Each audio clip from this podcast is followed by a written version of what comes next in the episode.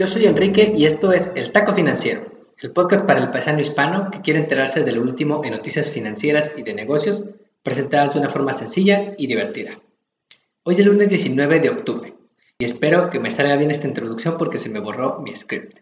Pero eso no nos detiene para traerte los mejores tacos de la historia, así que sube el volumen. Como taco de la semana, como taco de la semana, como cuando repruebas una materia pero el profesor te dice, ¿y eso que te fue bien, cabrón? El Fondo Monetario Internacional actualizó sus últimos pronósticos económicos en el World Economic Outlook que publica cada trimestre. Te traigo más detalles al respecto.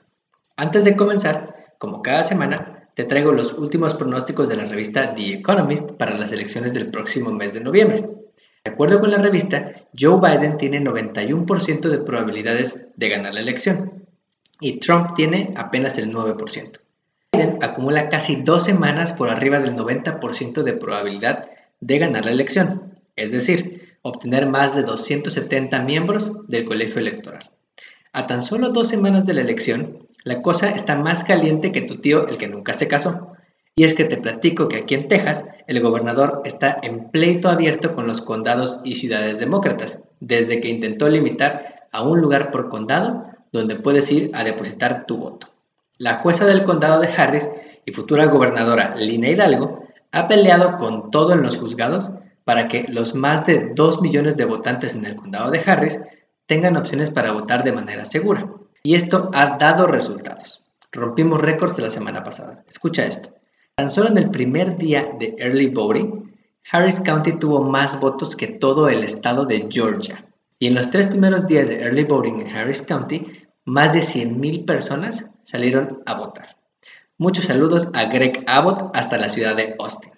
Lo más relevante de esta semana es que el jueves debatirán por última vez los candidatos presidenciales Donald Trump y Joe Biden. No olvides verlo, porque será la última vez que ves a Trump intentar convencer a los votantes indecisos de que sirva para algo más que para reality shows. Lo más importante, no dejes de votar. También, antes de comenzar, como lo prometimos en redes sociales, Queremos agradecerles personalmente a las 25 personas que han donado durante la semana pasada para ayudar a la familia Mejía Rangel en los gastos médicos que actualmente tienen. Gracias a Erika Rodríguez, Pairiki Salmi, Daniel Núñez, Rust Cole, Mary Esquivel, Lili Ortega, José Martínez, Hugo Mejía, Nancy Solís, Víctor Mejía, Elian Mata, Roxanne del Río, Flor Hernández, Diego Valdés, Héctor Salvador, Omar Romero, Sir R., María Cabrera, Josefina Hernández, Linda Patiño, Leticia Cabrera, Mariela Romero, María Hernández y Pedro Miranda. Con su enorme ayuda se han logrado recaudar casi 2.300 dólares y en plena pandemia estamos demostrando que los hispanos siempre entramos al kit. Si estás escuchando esto y aún no has donado, agarra la tarjeta de tus papás y dona algo. 10 dólares, 20 dólares, cualquier cantidad hace la diferencia. Pondremos el link para donar en las notas del episodio y mencionaremos los nombres de quienes aporten a la causa. Una vez más, muchas gracias. En fin, comencemos con el menú de hoy.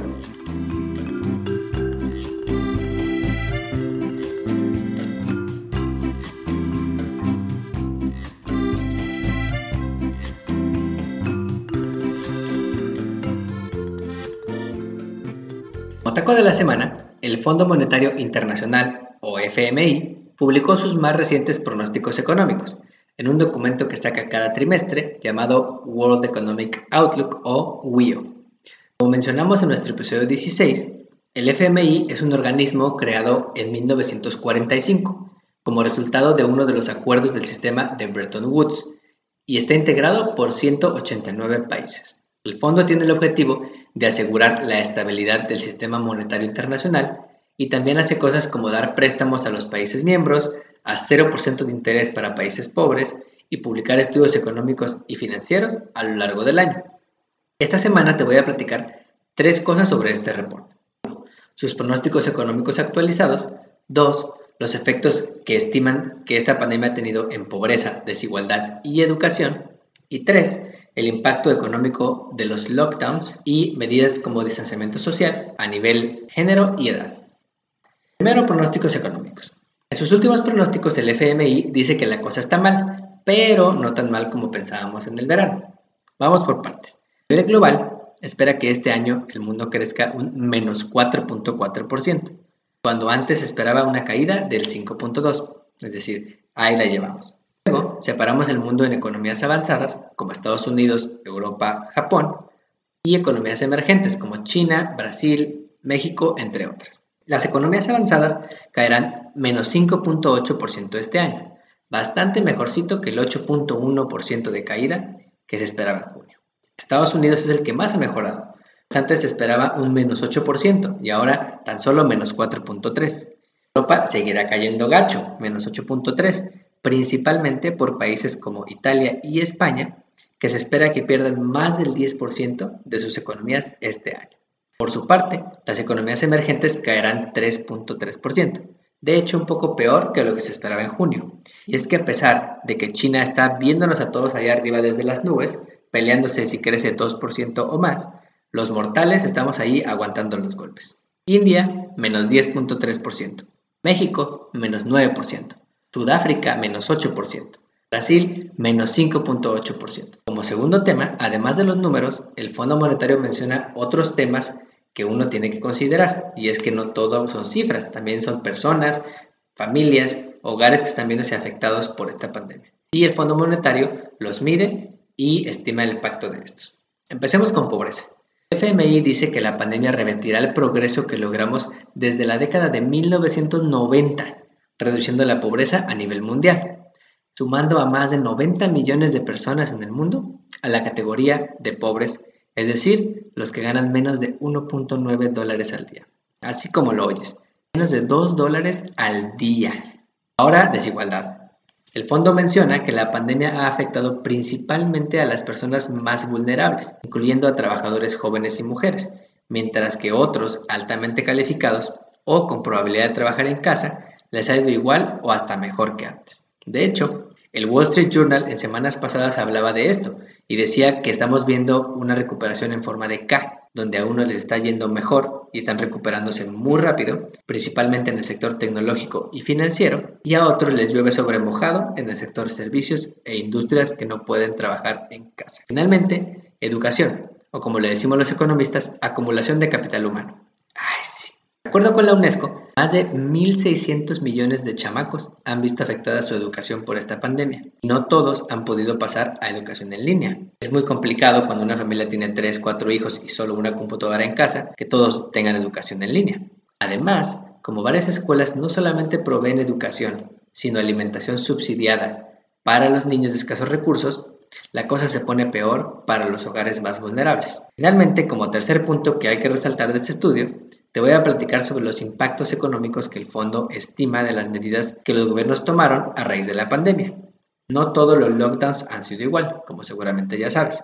El Fondo Monetario estudió la pandemia global y el impacto que esta ha tenido y encontró lo siguiente. En cuanto al impacto de la pandemia sobre la movilidad de las personas, en países avanzados la gente tendía a hacer más caso a las medidas de precaución, como el distanciamiento social y el uso de cubrebocas. En países como México, hasta golpearon a los doctores porque supuestamente inyectaban el coronavirus en los pacientes. ¿Es neta México? En cuanto al impacto sobre los más vulnerables, el estudio del fondo confirma lo que ya se sabía, que los más afectados han sido hasta ahora los hogares de bajos ingresos, las minorías, las mujeres y los inmigrantes. Por ejemplo, estudiando el caso de Italia, encuentran que las mujeres disminuyeron su movilidad más que los hombres, probablemente porque eran las que tuvieron que cuidar a los niños en casa al cerrar las escuelas en todos los niveles. Por si esto no fuera poco, los lockdowns desaparecieron empleos en sectores donde trabajan principalmente mujeres, como los servicios de retail, turismo y hospital. Finalmente, el estudio también encuentra que los jóvenes fueron los más afectados al implementarse los lockdowns alrededor del mundo. Muy probablemente es porque los trabajos de medio tiempo con los que uno empieza son los primeros en irse al recortar personal y porque no tienen otras fuentes de ingresos pasivos, como el ingreso por jubilación que tienen los adultos mayores. De hecho, a mi generación nos ha ido de la patada. Primero en la crisis financiera del 2009, justo cuando estábamos entrando al mercado laboral, y ahora, 10 años después, ya que nos sentíamos más estables, otra vez valiendo madres. Luego de todo este reporte, en el taco financiero les decimos que cualquier pronóstico está sujeto a errores y en las últimas semanas se ha dado un claro rebrote de coronavirus en Europa, en por lo menos 18 estados en Estados Unidos. Nuevos lockdowns y más negocios en quiebra podrían llevarlos otra vez para abajo. Sin embargo, no hay que olvidar que esta pandemia será un parteaguas para muchos que desafortunadamente perdieron su empleo o limitaron su educación por todo lo que está ocasionando esta pandemia. Y los efectos de todo esto van a durar décadas en nuestra opinión. En resumen, el FMI dice que estamos mal, pero no tan mal. Como cualquier pronóstico, esto puede cambiar, si hay un rebrote invernal de coronavirus principalmente. Pero hay que considerar y hay que recordar que esta pandemia está cambiando el mundo como lo conocemos. Y a muchas, muchas personas les está yendo mal. Una razón más para dar gracias por lo que uno tiene. Como taco de pilón, si vives en California, te interesa saber que Donald Trump no es el único que está temblando en estas próximas elecciones el 3 de noviembre.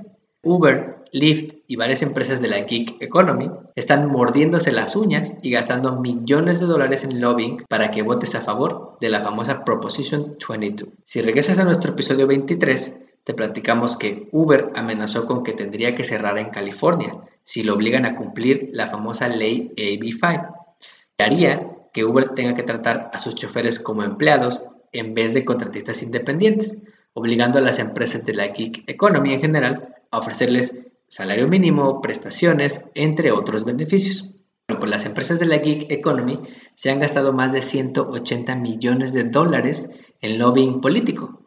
Propusieron una cosa que se llama la Proposition 22, que si se acepta, los exentaría de cumplir esta ley. Así que si votas en California este 3 de noviembre, también votarás a favor o en contra de la Prop 22. Si votas a favor, estarás permitiendo que estas empresas estén exentas de cumplir la ley AB5. Y si votas en contra de la Prop 22, básicamente les dices que cumplan la ley y otorguen beneficios a sus miles de trabajadores que te llevan desde una cita médica hasta el after party de las 3 de la mañana. Esta votación impactará en todas partes, porque si las empresas de la gig economy tienen que cumplir la ley AB5, esto podría llevar a otros estados a aprobar leyes similares, básicamente cambiando de por vida el modelo de negocio de todas estas apps que te pagan comisiones por tu trabajo, aunque les dediques 60 horas a la semana. Sin importar cómo votes, no olvides de informarte al respecto y votar. No olvides suscribirte a nuestro podcast donde quiera que lo escuches y ponerle 5 estrellas, nos ayudas mucho. Recuerda que estamos en Facebook, Instagram y Twitter como arroba taco. Nos vemos el siguiente lunes.